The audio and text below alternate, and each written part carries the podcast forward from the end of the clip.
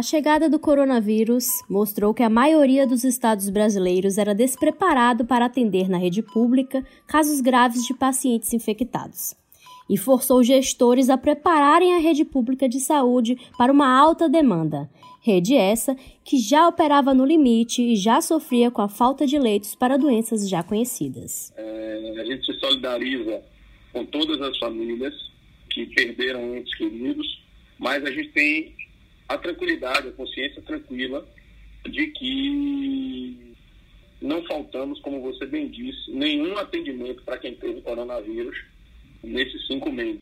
Um dos grandes desafios foi então ampliar o número de leitos clínicos e os de terapia intensiva, o tipo demandado e necessário nos casos mais graves da Covid-19.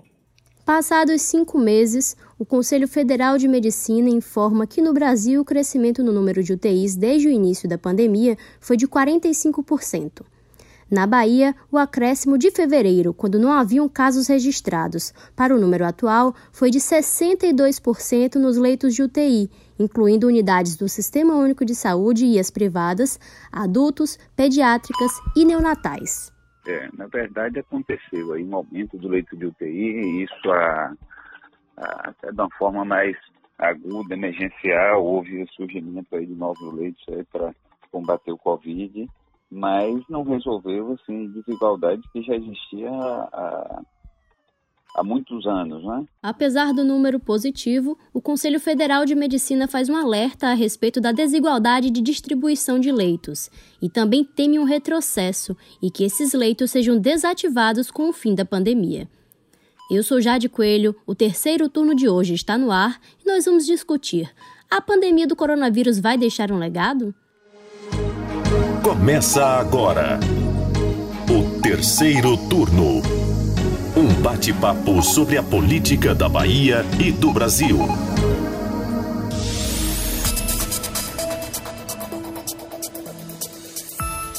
Apresentam comigo o podcast de política do Bahia Notícias os repórteres do site Ailma Teixeira. Oi, Jade. E Lucas Arraes. Oi, Jade, tudo bem? Bom, a Bahia começou 2020 com 2.044 leitos de UTI incluindo aí as unidades do SUS e não SUS, adulto, pediátricas e neonatais. As UTIs especializadas, claro, só foram implantadas a partir de março, quando a pandemia já era uma realidade aqui no estado. O orçamento estadual destinava para a saúde até então 15% do recurso previsto para todo o ano. Lá em janeiro, quando a lei orçamentária foi publicada, ninguém imaginava que o mundo enfrentaria uma pandemia e que o estado de calamidade iria mudar os rumos da arrecadação e dos investimentos dos estados e também dos municípios. A Ilma Teixeira explica para a gente um pouco desse investimento no crescimento de leitos aqui na Bahia.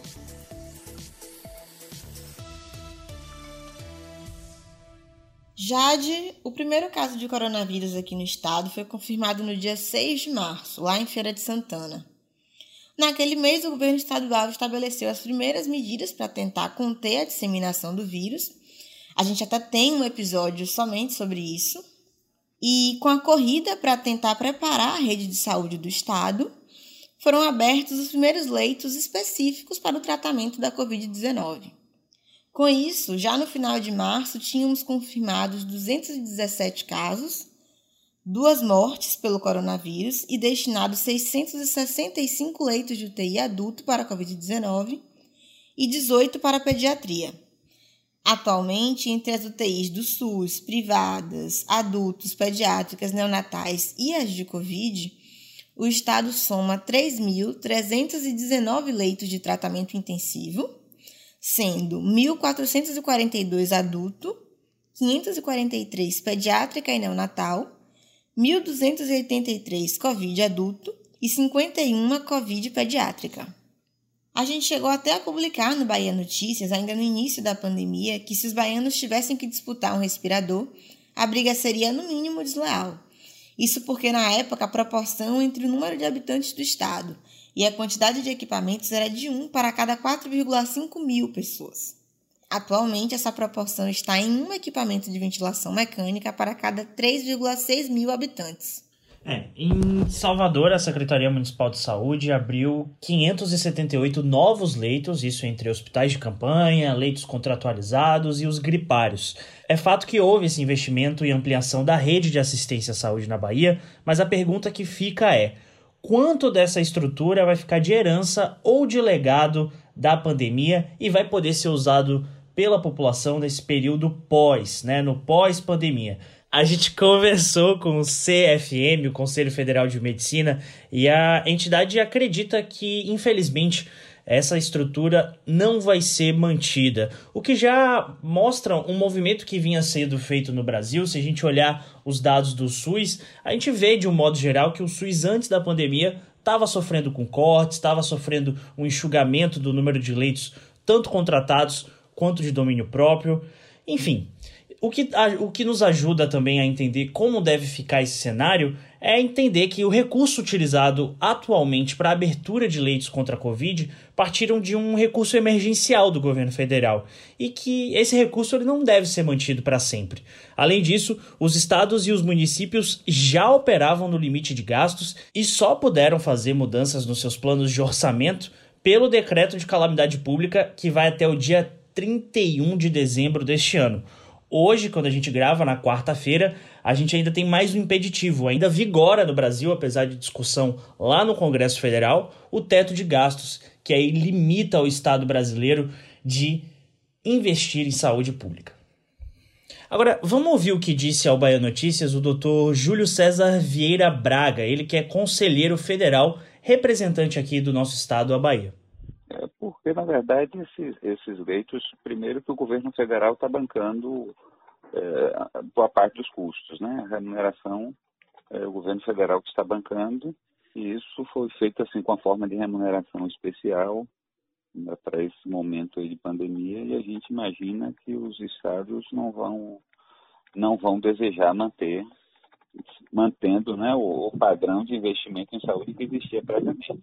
Claro que a, a instalada pode ser utilizada, mas isso depende muito mais dos gestores, os gestores estaduais é, e municipais e a gente não imagina que é, eles vão manter isso, porque a deficiência já existia antes, não é uma coisa da, do momento da pandemia e, e apesar disso ainda continuava os investimentos baixos em saúde em boa parte dos estados do, do país na Bahia, particularmente. Bom, o CFM ainda acredita que se esses leitos fossem mantidos e pudessem ser redistribuídos entre as diversas especialidades médicas, poderia contribuir aí para o déficit e o problema com a regulação.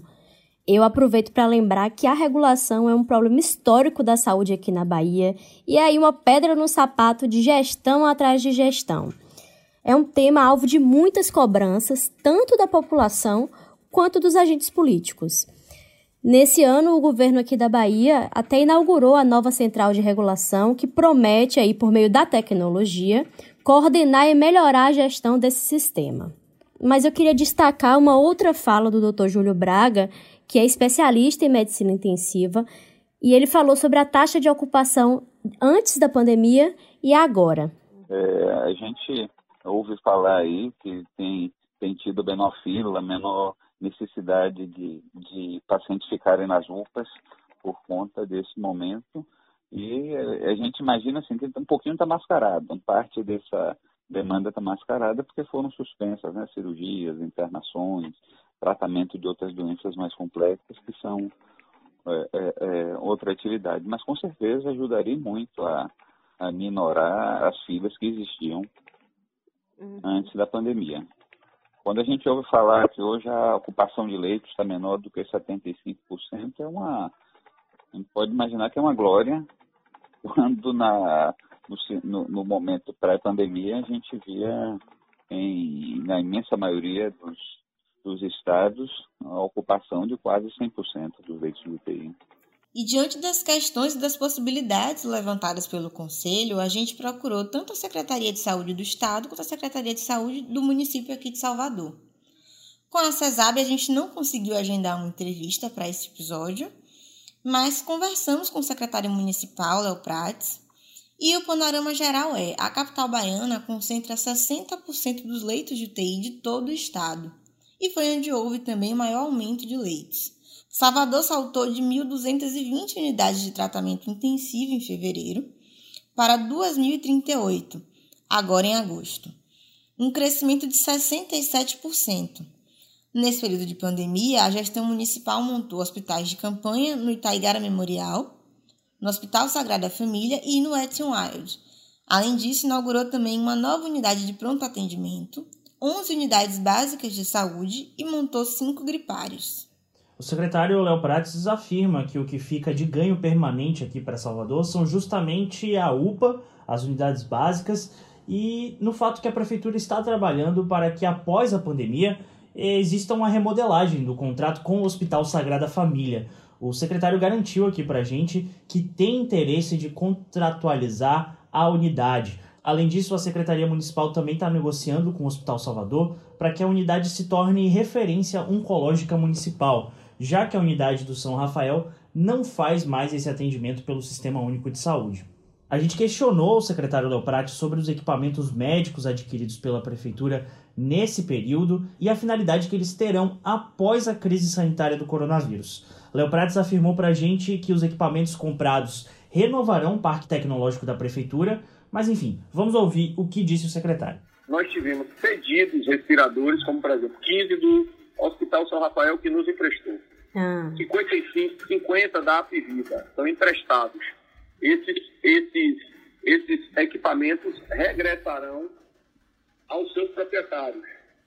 Equipamentos comprados, eles terão, renovarão o parque tecnológico da prefeitura.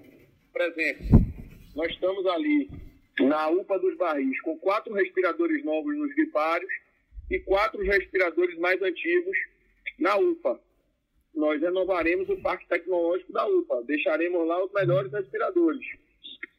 É...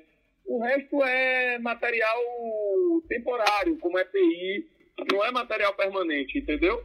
Entendi, entendi. O Etnoide, o Etnoide, as camas é da organização social, os respiradores são da organização social. Então não há propriedade da prefeitura sobre aquilo, entendeu?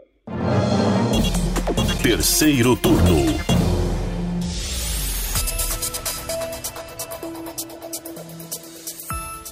Com isso, o terceiro turno de hoje vai ficando por aqui. E a gente também deixa aí, finaliza com um questionamento para o governo do estado, para a Secretaria de Saúde do estado, o que que vai ficar de legado para os baianos e baianas após a pandemia. Muito obrigada a você que ouviu o podcast até aqui. Eu espero que você tenha gostado. Muito obrigada a Ilma Teixeira e Lucas Arraes. Valeu, Jade. Obrigado, Jade. E a gente quer saber o que, que você achou do terceiro turno de hoje. Manda uma mensagem pra gente para o Twitter do Bahia Notícias ou poste o seu recado usando a hashtag Terceiro Turno BN. O programa é gravado das nossas casas e conta com a apresentação dos repórteres Lucas Arraes, Ailma Teixeira e Jade Coelho. Os áudios utilizados são do Bahia Notícias e do YouTube. A edição de som é de Paulo Vitor Nadal e o roteiro de Jade Coelho. Você ouviu o terceiro turno, o seu podcast semanal sobre a política da Bahia e do Brasil.